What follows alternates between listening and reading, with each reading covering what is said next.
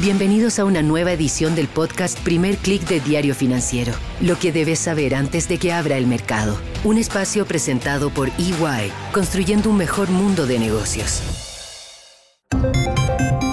Muy buenos días, soy Marcela Vélez y desde Londres comento con ustedes las noticias que deben saber para comenzar el día.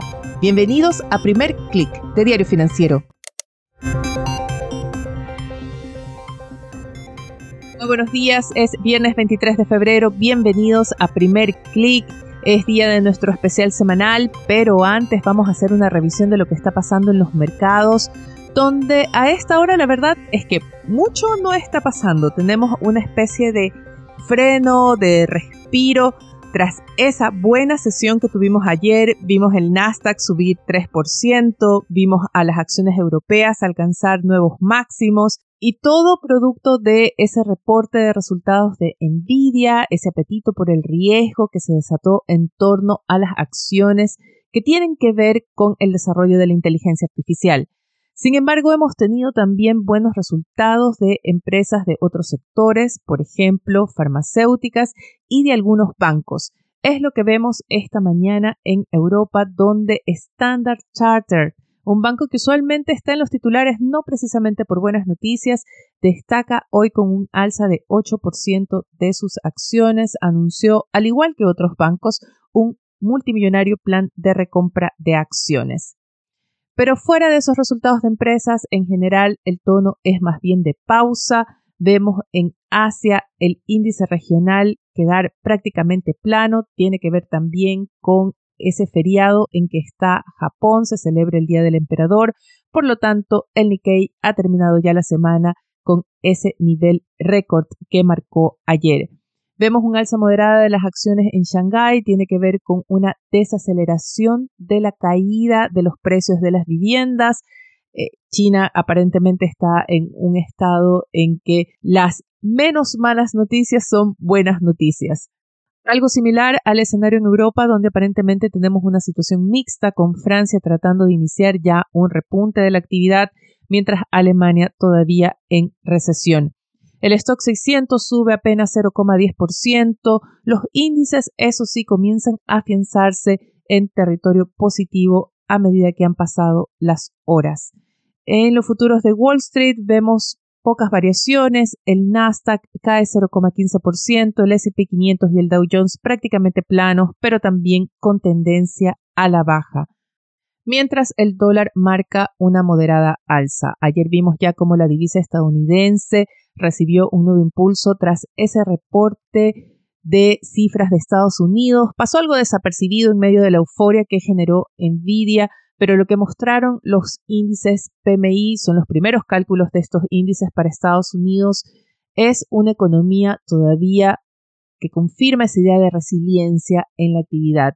El índice PMI de manufacturas marcó un alza por encima de lo esperado para febrero, mientras en servicios vimos una ligera desaceleración. Muy importante fue el reporte semanal de subsidios por desempleo que volvió a dar la sorpresa, marcando 201.000 nuevas solicitudes en la última semana. Esto contrasta con las 218.000 solicitudes que esperaba ver el mercado, un alza desde la medición anterior. Por el contrario, lo que vemos es una baja en el monto de solicitudes por estos subsidios. Lo que está mostrando es todavía un mercado laboral bastante fuerte y quiero destacar un perfil que hace The Wall Street Journal a Jan Hatzius, el economista jefe de Goldman Sachs para Estados Unidos. ¿Por qué destaco esta nota? Porque además del perfil de este economista, al cual sigo desde hace mucho tiempo, se incluyen los riesgos que él está viendo para la economía estadounidense y se destaca que es uno de los más optimistas respecto a este soft landing y mantienen este aspecto positivo para 2024. Creen que el mercado laboral va a lograr desacelerarse sin crear altas tasas de desempleo. Creen que vamos a ver una desaceleración de la inflación sin un freno importante de la economía estadounidense. Así que ahí lo tienen una mirada optimista para la economía estadounidense de parte de Goldman Sachs. Esta mañana y a lo largo de la jornada van a escuchar hablar de una empresa que para muchos ha estado fuera del radar desde que se abrió a bolsa hace un año. Intuitive Machines se convierte en la primera empresa privada en aterrizar, perdón, en alunizar con una misión no tripulada en la Luna. Odysseus alunizó ayer, se trata de una misión en acuerdo con la NASA y esto le da a Estados Unidos su primer alunizaje desde 1972. Las acciones de Intuitive Machines que cotizan bajo el ticker LUNR suben ya esta mañana 64%. Muy importante, esta es una acción que se cotizó en el Nasdaq a través de una SPAC, esta sociedad de cheque en blanco, comenzó a cotizar el 14 de febrero de 2023 y si bien tuvo un rendimiento regular en los primeros meses, en lo que va de este año, desde el primero de enero, cuando se confirmó esta misión hacia la Luna, la acción de Intuitive Machines ha subido ya 251%. Y esperen escuchar más de esta empresa. Se destaca también en los titulares que es esta firma fundada por tres ingenieros espaciales de muy bajo perfil, en nada parecidos a Elon Musk. Es esta firma la que logra esta misión espacial con la NASA y tiene en su misión no solamente impulsar la exploración espacial hacia la Luna, sino que hablan de impulsar la exploración espacial robótica y humana también a Marte y más allá.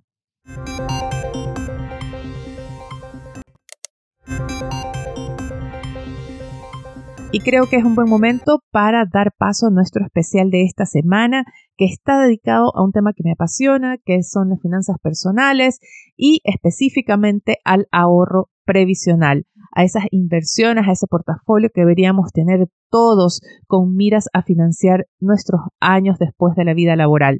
Y como nos dice nuestro invitado, hay que recordar que este periodo post-laboral, este periodo del retiro, podría bien alcanzar los 20, 30 años.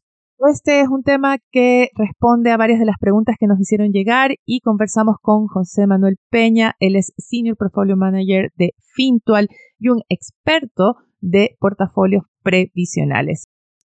Quiero partir diciendo que me alegra muchísimo que parte de nuestra audiencia esté interesada, esté pensando en ahorrar para su pensión, porque es un tema que me obsesiona, creo que es un tema que no le estamos dando la prioridad que deberíamos en Latinoamérica. Y bueno, muchísimas gracias por conversar con nosotros. Eres un experto en portafolios provisionales, así que ¿quién mejor para resolver las dudas? Muchas gracias por la invitación. Cuando uno habla de ahorrar para la pensión, ¿En qué difiere a ahorrar o invertir con otros fines? ¿Cuál es la característica que tú dirías que tiene el ahorro, la inversión, el portafolio previsional o que debería tener? Mira, buena pregunta. A ver, de, de partida uno podría pensar esto como ir completamente en contra y decir, a ver, el dinero es fungible, así que todo ahorro cabe dentro de lo mismo. O sea, yo podría estar ahorrando para algo de voy a usar mañana o para 20 años más. Y todo cabe dentro de un ahorro, un crecimiento patrimonial, y eso está bien. Pero el ahorro, previsional, tanto a nivel de legislación como a nivel casi personal de comportamiento, hace muy bien que viva en un mundo aparte. Porque primero, existe el problema de que, en general, si uno comienza a ahorrar desde pequeño, es algo que se ve muy lejos. Y para todas las personas, el ahorro previsional, la, la, jubilación, el pensionarse, es el gasto más grande que todos vamos a tener en la vida. O sea, si uno comienza a pensar, una persona vive, no sé, 20 años en su infancia sin trabajar, pensemos como cosas bien, bueno, 30 años, 20 años, depende de cuando, cuando uno entra al mundo laboral, eso te lo financian tus padres, típicamente. Después uno tiene una vida laboral de entre 30, 40 años. Y después, dependiendo de tu esperanza de vida, va a estar 20 y con la esperanza de vida actual 30 o 40 años más. O sea, es casi una vida laboral completa que solamente tú tienes que financiarte. que no están tus papás que te financian, es tuya.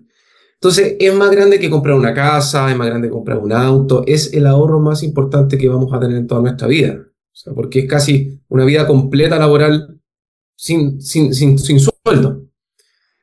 Entonces, es muy bueno ponerlo en un lugar especial donde me pueda un poco evitar del, del ímpetu o de la necesidad de tener que echarle mano, de tener que usarlo.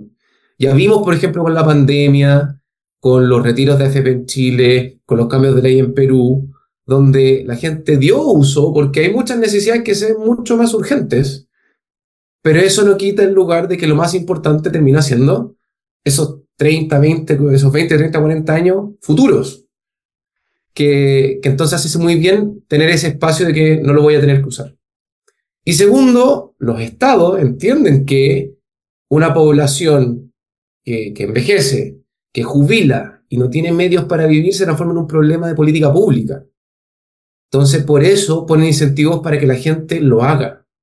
Y son muy buenos incentivos. El mejor incentivo tributario que existe en Chile para el ahorro es cuando lo usas para tu pensión. Y casi todos los países existe una figura parecida. Entonces, desaprovecharlo eh, es dejar dinero encima de la mesa. Ok, punto primero, el portafolio previsional ideal en un espacio separado, que nos reduzca la tentación a echar mano de él apenas tengamos la oportunidad o tengamos una necesidad más urgente. Punto dos, ¿cómo componer ese ahorro? ¿Cómo solo ahorrar, ir juntando plata? ¿Qué rol juega la inversión en diferentes activos en la composición de ese portafolio? Súper buen punto. yo, yo le haría composición primero como nivel macro, de que para llegar a, ese, a, este dinero que no voy a tocar, es necesario que ahorres de otra forma también. O sea, nosotros en Fintual pensamos de que hay que tener por lo menos tres bloques. Tu ahorro de emergencia de corto plazo, el que cubre esas necesidades que tú no tienes previstas, que tienes que echar mano en corto plazo, que no está sujeto realmente a la volatilidad del mercado, porque ¿Qué pasa si yo, no sé, tengo una enfermedad, pierdo mi empleo, algo de ese estilo, y la bolsa justo cayó ese año? Yo no tengo que entrar a liquidar activos en un mal momento. Es un, ahorro de corto plazo, estable, que me da la tranquilidad para entrar al segundo bloque y tener el segundo bloque, que es un ahorro más de mediano a largo plazo, que no tiene nombre y apellido, sino que es algo que me puede ayudar para todas esas oportunidades que yo puedo ver en mi futuro comprar una casa, un auto, irme a estudiar, cosas de ese estilo. Cuando yo tengo esas dos cosas más o menos, las estoy cubriendo, yo tengo espacio para ahorrar de una forma tercera que no necesite tocarla en el largo plazo. Entonces hay que cumplir las tres, creo yo. Eso es lo que permite realmente no tener que echar mano. O sea, tú, perdona, o sea, ¿tú crees que si no cumples los otros dos primeros bloques, es difícil crear un portafolio oh. pensado para pensión? Es riesgoso en el sentido que la probabilidad de que en algún momento de tu vida te veas muy tentado en echarle mano está mm. siempre. Ok. O sea, supongamos, eh, estoy, estoy cotizando para pensión, estoy haciendo ahorro para mi pensión y no tengo nada más. Y voy bien, tengo mi sueldo, mis finanzas día a día están bien, pero tengo una enfermedad o un accidente o algo por el estilo. Y tengo que hacer un gasto obligatorio, no, no, no hay otra forma. ¿De dónde lo voy a sacar? Bueno, voy a sacar de mi pensión. Ese es el problema. Es el problema cuando no tengo ese colchón, no tengo ese buffer entre medio que me permite enfrentar eso, esas cosas que tú no las buscas, sino que te llegan simplemente, sin tener ese, ese colchón que te permite no tener que ir a buscar eh, tu ahorro previsional.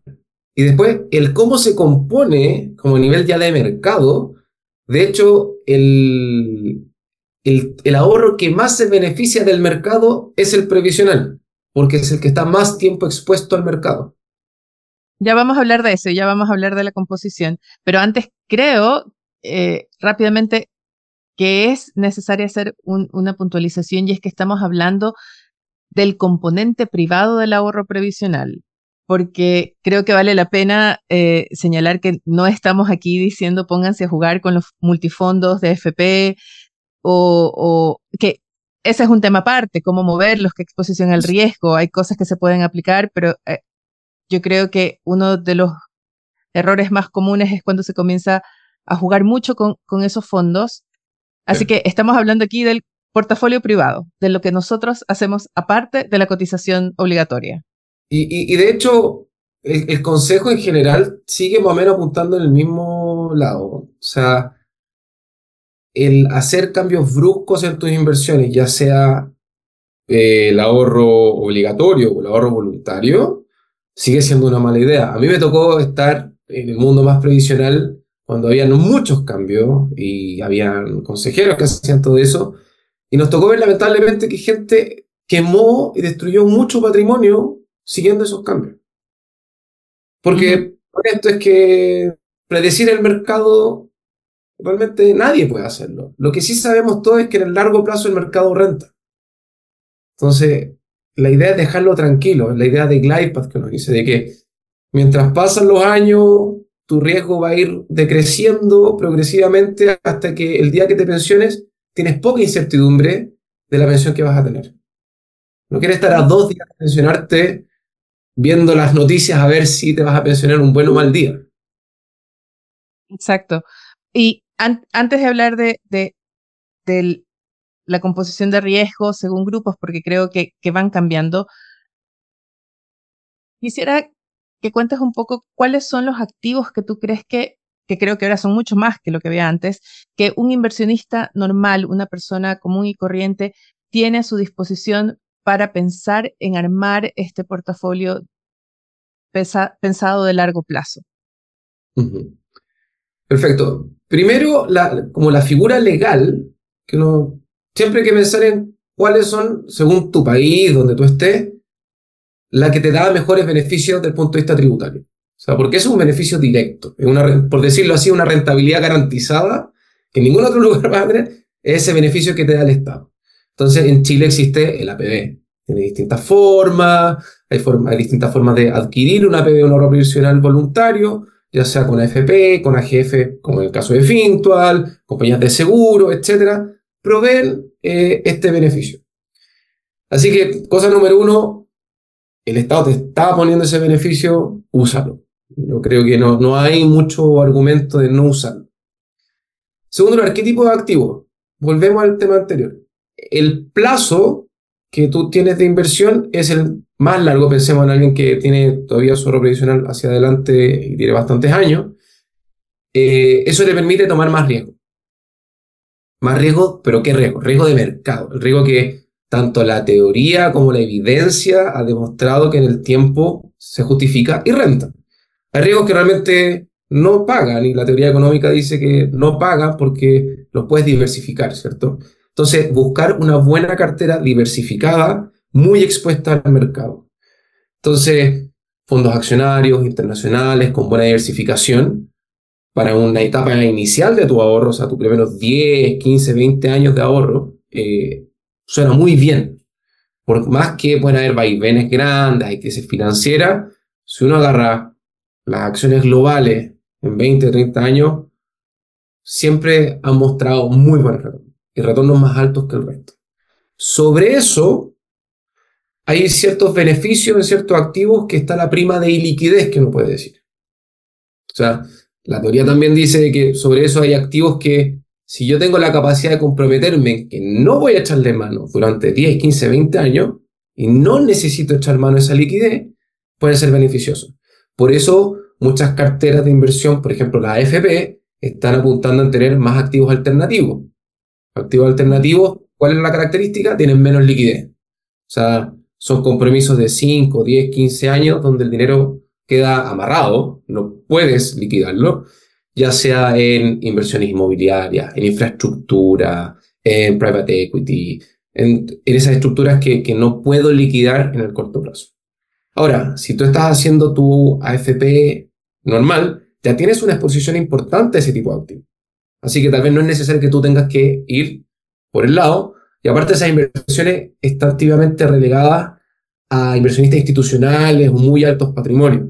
Uno puede ir y invertir mil pesos en un private equity, por decirte o en un fondo inmobiliario grande, los que, los que realmente están bien diversificados, qué sé yo. Pero si puedes, y esta es una, una, una pregunta que es bastante común, sí puedes, por ejemplo, decir, en lugar de ahorrar, voy a comprar una vivienda, un departamento para renta. Eh, es la forma que tiene una persona común para invertir, por ejemplo, en el sector inmobiliario. ¿Crees que es un componente válido o no, no sé si válido es la palabra, pero no sé, ¿crees que es un componente interesante o necesario en un portafolio de pensión? A ver, es un componente yo creo interesante, pero tiene varios pros y varios contras. Eh, sobre todo viendo la historia reciente en Chile y en Latinoamérica, donde el periodo de bajada de tasas desde el 2008 hasta la fecha sí creó un boom de apreciación en las propiedades. Pero si le preguntamos a nuestros abuelos cuánto se apreciaron sus propiedades, dicen, pasaron 20 años donde realmente no, no rentaron tampoco. O sea, no hubo plusvalías asociadas tampoco. Entonces pasan varias cosas. Uno, sí, es una inversión la cual en el peor de los casos te puede servir como vivienda propia en algún punto en el futuro, lo cual ya te da una suerte como estabilidad, paz mental, por decirlo, de que tengo un lugar donde quedar, por decirlo. También tiene una suerte de ancla inflacionaria, porque típicamente las viviendas se van reajustando con la inflación. Entonces, si el costo de vida sube mucho, las propiedades típicamente siguen esa, esa línea. O sea, no, no, no pierdes mucho poder adquisitivo, es difícil perder. Pero en los contra hay varias cosas. Primero, hay cierto sobreoptimismo en, por ejemplo, las tasas de retorno, las tasas de arriendo. Eh, cuando uno cocina y hace la planilla detallada de cuánto es tu verdadera renta, cuando tomas vacancia, cuando tomas el costo de mantención, cuando tomas el riesgo de no pago, eh, moratoria, lo que significa tener que echar un inquilino, cosas de ese estilo, ya no son 12 meses de arriendo, sino que son 10 o incluso un poco menos de meses efectivos de arriendo. Entonces ahí hay una cosa que hay que como ajustar a cuánto te está generando. Segundo está eh, cómo conseguiste ese crédito. Si es un crédito ajustable o no ajustable, si está en UF o no está en UF, porque también el costo de financiamiento de ese activo también puede subir. Y a veces ese ratio arriendo, dividendo, eh, te puede jugar un poco en contra. Tercero, yo creo que lo más importante, más que todas las otras cosas, porque efectivamente un fondo bien diversificado, inmobiliario, tiene un buen lugar en, un portafolio. Nosotros no, tenemos nada en contra de eso. De hecho, eh, tenemos cosas ligadas al mundo inmobiliario en varios, en varios fondos, pero es el tema de la diversificación.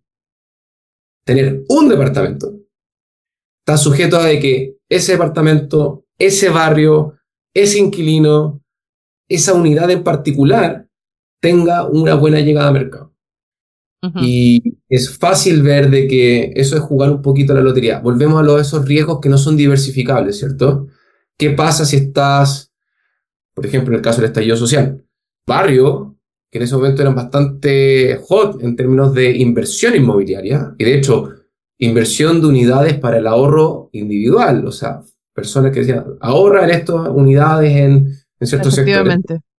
Y pasó este caso puntual y esos barrios perdieron plusvalía y tienen dificultades de salir.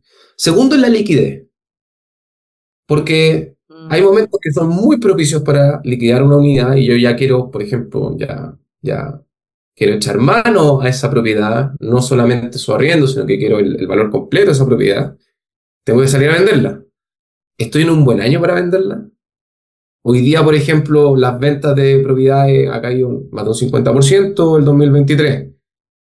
Yo sé que tengo que hacer un descuento masivo sobre el precio que yo tenía valorizado mi propiedad en ese instante. Entonces, la liquidez, la iliquidez finalmente, lo que te genera es una suerte de incapacidad de diversificar en tiempo. O sea, yo quiero estar diversificado en, como en N propiedades, pero también como en N plazos porque no quiero depender de que justo el mes que quiero vender, la cosa está mal, o justo el año que quiero vender, la cosa está mal.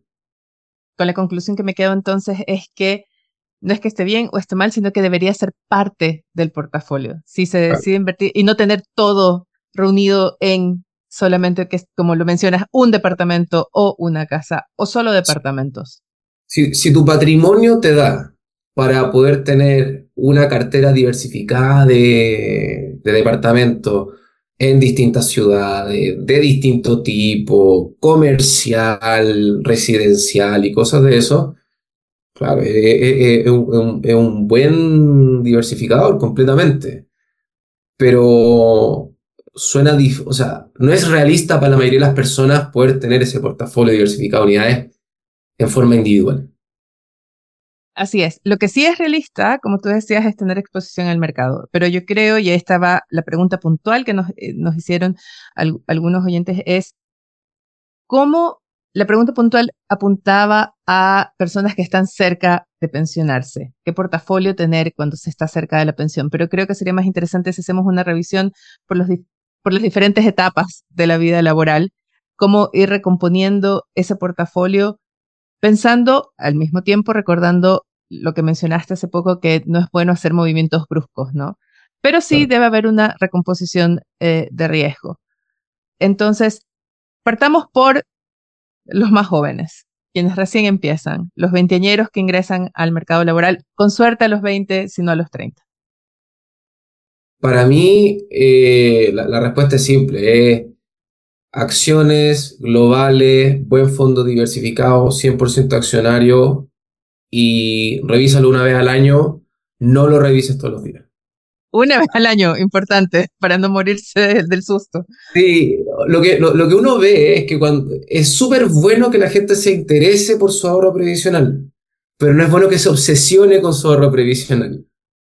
De que buena diferencia. Cada subida, cada bajada, porque eso no te genera ansiedad.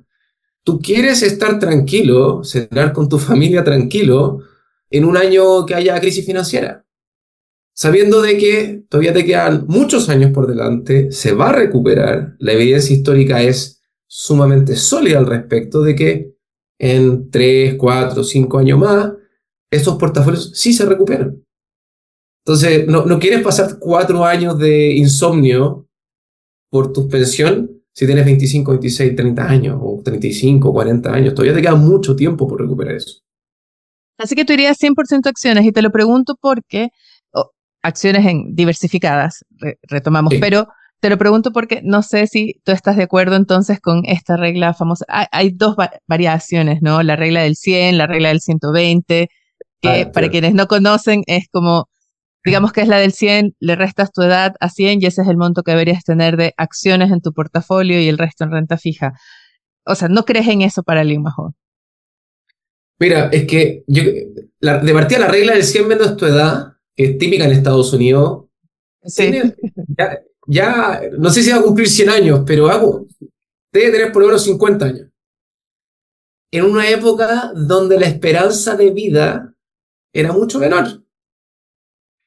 Entonces, hoy día una persona, por ejemplo, que tiene 60 años, su esperanza de vida todavía está más de 20 o más años todavía. todavía le queda un largo plazo para jubilarse. También influye mucho, y eso es lamentablemente algo que el régimen en Chile como que no ha hecho como el ajuste, de que tú ahorras pensando como en el mismo esquema, si bien va a pedir un retiro programado o si va a tomar una renta vitalicia. Y si vas a pedir un retiro programado, tú todavía sigues expuesto al mercado durante el resto de tu jubilación. Entonces, como el punto medio de tu jubilación no son 60, sino que está más allá de 60. O sea, 65, no, no es 65, sino que ya son 75 más años. Entonces, tú podrías como estirar más el chicle de tener más riesgo porque tú tienes implícitamente un mayor plazo de inversión. Cuando tomas una renta vitalicia, tú ya cierras tu exposición al mercado. Tú compraste una renta vitalicia, tú cediste tu ahorro previsional, compraste esta renta y ya eso te da un pago fijo, ¿cierto? Entonces el plazo de inversión que tú tienes implícito en esas dos opciones no es el mismo. Pero mentalmente como esa decisión la toma expuesta, o sea, el momento de jubilar, como que no te cuesta pensarlo. Pero yo diría que hoy día la esperanza de vida es más alta, la esperanza de ahorro también es más la gente está ah, retrasando su edad de jubilación, por ende, no es descabellado pensar de parte 100% acciones a tus 20, 30 años y anda bajándolo en forma de que llega a un 10, 20% cuando estés tocando los 60 años. ¿en qué momento comenzarías a hacer esa reducción? ¿O a qué edad dirías, dejo esas 100% acciones y comienzo a ajustar hacia abajo y comienzo a adoptar más elementos, por ejemplo, de renta fija en mi portafolio? De nuevo, volvemos a que ojalá sea lo más progresivo posible. Eh, si puedes reajustar, hay que ser muy mateo, pero si puedes reajustarlo todos los años, es decir, ya ahora voy a poner un 2% en renta fija, yo sé que va a sonar medio ridículo al comienzo, pero, y eso es algo bien curioso, la gente como que piensa que tiene que ser bloques grandes y ser como harta plata, pero como, por, lo menos en Fintel tú puedes invertir desde mil pesos, desde, desde cero pesos, o sea, desde muy poco. Que tengas un 3% en una cosa que en plata se puede ver chica, pero porcentualmente va moviéndose, está bien. Entonces tú puedes hacer, ok, de a 2% cada año tranquilamente, o de 1% cada año tranquilamente, y si tú eres lo suficientemente mateo, puedes hacerlo. ¿Cuál es la gracia?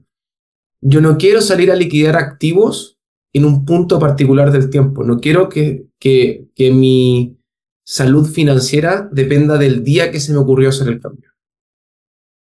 Porque eso ya es casino, ¿cierto? Eso ya es suerte de la olla. ¿Qué pasa si liquide justo el mes? No sé, hoy día. Hoy día Nvidia sacó muy buenos resultados, la bolsa está volando. Entonces hice el cambio justo un 2,9% más arriba de lo que lo hubiese, lo hubiese hecho ayer. Eso no lo, no lo puedo prever anticipadamente. Podría haber sido para el otro lado, 2,3% menos. Entonces, ojalá sean cambios pequeños, consistentes en el tiempo más que a los 35 voy a bajar 50% mi exposición. Porque ahí reduces el riesgo de verte afectado por la coyuntura del mercado. Exacto. Y, específicamente tú decías, entonces, ir progresivamente hasta, pensemos en alguien que, digamos, 60. Sabemos que la gente está postergando la edad de jubilación, pero la edad todavía legal está en 65, 67. Pensemos en alguien que ya tiene 60 años.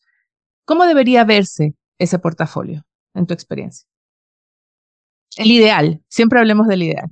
Sí, depende mucho de la persona. ¿eh? Depende mucho de la persona. Hay, tocan personas de que están muy casadas con la idea de que el día de su cumpleaños, número 65, sale. hay gente que no, lo ve con, con, con, se sienten activas profesionalmente, no ven mucho problema, por el contrario, incluso ven como un problema como casi de qué hago si es que me jubilo. Hay, hay muchas visiones al respecto. Creo que si estás muy calzado con que quieres llegar a esa fecha, yo pensaría en reducir el riesgo, por lo menos no tener más de 10% acciones o menos el día de, el, día de pedir esa jubilación. Yo, yo pensaría que eso va a depender mucho de cómo tu propensión al riesgo. Y de hecho, por lo menos, por ejemplo, en FinTech un factor muy relevante es tu perfil de riesgo. que, cómo te, qué tan cómodo te sientes con tener pérdidas. Eh, lo que hemos visto es que llega un punto de que realmente una persona que está ya muy dependiente de ese ahorro no está dispuesta a tener pérdidas, no quiere ver un peso de pérdida. Bueno, hay que ajustarlo para llegar a ese punto a no tener ningún peso de pérdida.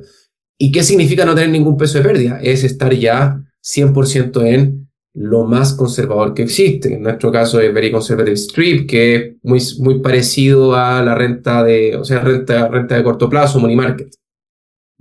Lo cual lleva a la, contraposición que por eso nosotros llamamos a que si o si tu ahorro voluntario, ojalá lo diversifiques del mismo fondo de las AFP. Por ejemplo, el fondo E, eh, y esto podemos hablar largo y tendido por la regulación, el régimen de inversión, el decreto de ley 3500 que los regula, pero lleva a que esos portafolios se comporten de una forma que tal vez no es 100% como uno lo desearía. El fondo E tuvo caídas de más de 20% el, entre el 2022, 2021, 2023, tuvieron caídas fuertes. Una persona que se está jubilando, que tiene esa dependencia psicológica de que no quiero perder dinero, por más que pueda hayan recuperado y que los movimientos de tasa lo hayan afectado, es un desastre. me están quitando 20% de mi sueldo. Entonces, lo que nosotros pensamos es que cuando tú ya llegas a ese punto en tu vida, tú de verdad quieres tener algo que no se mueva. Y, en otro extremo, ese cuando tienes 20 años, 30 años, ten 100% acciones. El fondo tiene 80% de acciones por regulación, máximo 80% en acciones por regulación. Lo cual a nosotros no hace mucho sentido. ¿Por qué? Porque no puedes tener 100. Viene probablemente la regla de el 100 menos tu edad, y nosotros en realidad estamos pensando en 120 menos tu edad. Lo que tú estás planteando entonces es que debería haber una, una reforma regulatoria al régimen de inversión de los multifondos. Sí, de hecho nosotros publicamos un, un análisis más en detalle de las cosas que consideramos que, que tienen problemas, que han generado comportamientos que no son óptimos para, para tener fondos que sean predecibles, que los riesgos estén efectivamente distribuidos como las personas quieren tenerlos. O sea, el fondo A tiene que ser riesgoso y tiene que tener riesgo mercado. El fondo E tiene que ser un fondo para la persona que ya se está jubilando. Y, en ese sentido, tener una, una decantación que haga sentido. Y que los riesgos estén bien medidos. Hoy día, una cosa que ni siquiera, o sea, nosotros como, como Fintual, pero eh, investigadores como en CLAPE, UC, Arturo Cifuente, la misma superintendencia ha hecho estudios al respecto, donde se ve que el régimen de inversión y la limitación, no por riesgo, sino que por clase de activo, porque como está escrito, te limita clases de activo, no riesgos, que es una cosa muy distinta, impide y deja mucho dinero encima de la mesa respecto a eh, cómo podrían rentar. Nosotros no podemos hacer la comparación porque legalmente, pero si tú comparas risk y que no tiene esas regulaciones con el fondo A, y ves la, la rentabilidad, la evidencia salta a la vista. Y además viene todo el tema de cómo está la regulación respecto a cómo hay incentivo a moverse en manada, hay muy poco incentivo a que se separen estos fondos. En general, tú tienes una suerte como de garantía de muerte, por decirlo, si te va mal contra el resto, entonces nadie quiere separarse del resto, pero aparte tú tienes esta información que sucede mes a mes, entonces yo, yo viví esa vida muchos años, donde tu visión no es de construcción de portafolio absoluta, con cuál es el mejor portafolio para este cliente, sino que cómo le gano a mi vecino. Entonces, si una idea de inversión está rentando, yo quiero tener más que mi vecino. Entonces veo este mes, no sé, supongamos, eh, acciones en Japón. En algún momento había 0% de acciones en Japón. Pero Japón comenzó a rentar justo después de Shinzo Abe, Abenomics, en ese periodo que había optimismo en Japón. Todos querían tener un poco más de Japón. Entonces ya, 1% de Japón. Miro la cartera un mes después, porque no tienes información todos los días, sino que tienes a plazo. dice, oh, todos tienen 1%, así que yo ya no tengo ventaja sobre el resto. ¿Qué hago? 1% más. Próximo mes, todos hicieron lo mismo. Chuta, ahora tenemos 2%. Ahora estamos igual, de nuevo, 1% más. Entonces, esa tendencia te lleva a portafolios que no condicen con una construcción de portafolio, llámese Markowitz, Uriasev, como esta regla de decir, oye, para este riesgo, ¿cuál es un buen portafolio? Entonces se generan esas dinámicas que no son muy positivas. En el fondo, eh, lo que se dio es una búsqueda de mayor duración, o sea, bonos que como clase activo están permitidos en el fondo E, obvio, o sea, tiene que tener el bono, pero no está definido qué riesgo de duración deben tener esos fondos, qué volatilidad deben tener esos fondos. La volatilidad del fondo E se multiplicó entre 3 y 4 veces en la última, en la última década, si tú comparas, porque se hubo una carrera en tomar cada vez más duración, porque cuando las tasas están constantemente cayendo, el que tiene un poquito más de duración va a rentar un poco más que el resto. Y eso es un fenómeno que te lleva a tener duraciones mucho más largas, más del doble de lo que había antes, justo en un momento que hubo una subida de tasa, que fue la subida de tasa histórica que vimos 2022-2023. Y justo en el peor momento, la FP está en el monto más alto. Entonces, ¿qué es lo que pasa? La regulación te incentiva a esos comportamientos. Entonces ahí yo creo que poder decir voy a diversificar mi APB en algo que no esté sujeto a esa regulación específica es beneficioso. Es interesante porque hay ideas más o menos fijas y, esto muy puntual en el caso de Chile.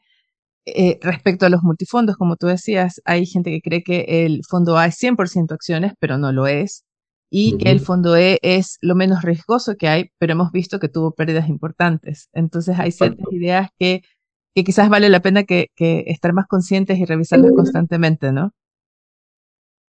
Sí, completamente. Es que, de nuevo, yo, creo que tal vez esta generación está tomando mayor conciencia de, de su ahorro previsional. El tema de los retiros, si bien fue una cosa que hizo mucho daño al final, redujo la base de ahorro, pero como un beneficio asociado es que la gente se dio cuenta que el ahorro existe, de que se juntó dinero, tal vez hay un poquito más de confianza en que, que, que, se puede ahorrar. La gente se fue a ver cuánto tenía en su ahorro previsional. Entonces, yo creo que ahora uno ve una generación que está más consciente de su ahorro. Antes, eh, uno veía de que la gente ni siquiera sabía en qué AFP estaba, ni siquiera sabía cuánto habían ahorrado. Eh, confundían su FP con su ISAPRE, por ejemplo. O sea, habían cosas de que realmente está una cosa muy piloto automático, con muy poco foco. Estas discusiones que estamos viendo yo creo que nos está ayudando a que la gente diga, wow, tengo que, si bien hay que hacer un montón de reformas y hay que mejorarlo de todas maneras, pero también se está dando una visión de que tengo que hacerme responsable de esto. O sea, si yo tengo la esperanza de que eh, el Estado de forma automática me va a resolver mi pensión, eh, hoy, día, hoy día no está, no está eso. Y en muchos países en Latinoamérica no está eso. Blancas fiscales tampoco están, la pirámide demográfica tampoco está para hacer realmente grandes repartos. Entonces, como que siento que eh, las personas están volviendo a, ver eso. Nosotros vemos en Fintual, que somos una de las jefes con más porcentaje de clientes con APB, tenemos como casi 19% de nuestros clientes tienen APB, lo cual es una anomalía en la industria en general, y son clientes muy jóvenes. Entonces vemos con optimismo de que se están haciendo, están haciendo ese clic de decir, en algún porcentaje tengo que tomar también este carro. Y la excusa de siempre es, pero para ahorrar para mi pensión debo primero tener resuelta, debo tener suficiente ingreso. ¿Qué respondes a ese mito? Porque a veces es difícil, es difícil ahorrar. Mira, yo, creo que las cosas que más, como más, lindas que uno ve realmente en Fintual, que, que un poco salió a romper un poco la industria y todo lo que uno pueda decir de eso, y no voy a salir a hacer publicidad ni nada, pero te, va a sonar, te va a sonar como una alarma, así como te... no. Pero nosotros, al ver clientes que ahorran desde mil pesos, tú ves gente preocupada de sus ahorros con ahorros literalmente de 10 mil pesos, que ahorran 5 mil pesos al mes. Y ok, uno puede decir, chuta, no es tanto, pero rompe un poco ese paradigma de que para poner un pie dentro de una AGF tienes que tener 100 millones detrás tuyo.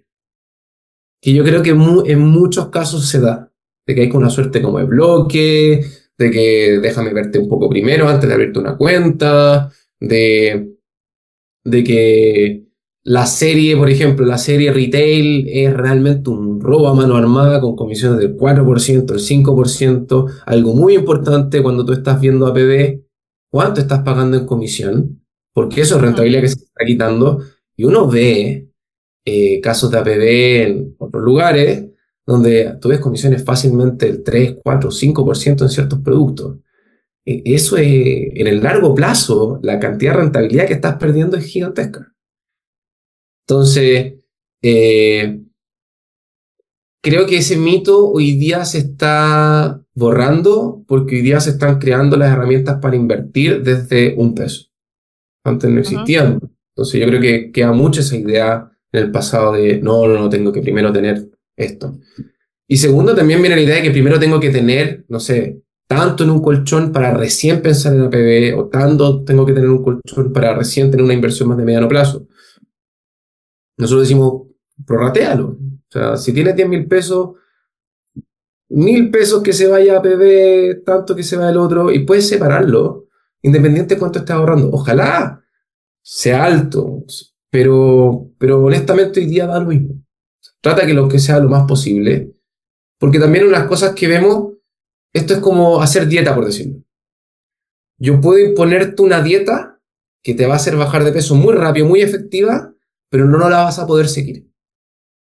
Y al mes la vas a tirar a la basura y va a tirarte a comer hamburguesas, qué sé yo. Acá hay que tomar un poco la, la componente humana de darte las herramientas para que puedas ahorrar de una forma que te sea factible. ¿Sí? Entendemos, hay momentos que uno puede ahorrar más, hay momentos que uno puede ahorrar menos. Y como autoimponerse de que no, tiene que ser, no sé, 30% de mi sueldo, 20% de mi sueldo, a veces que no vas a poder hacerlo. Aunque sea poco, es siempre mejor poco a nada, ¿no? Exacto. O sea, como la, buena dieta es la que tú puedes mantener en el tiempo. El buen ahorro que tú puedes mantener en el tiempo. Sí, retomemos el tema ahorro, no hablemos de dieta, un tema no grato. Así que, oye, José Manuel, muchísimas gracias. Yo creo que nos quedamos con mensajes súper claros.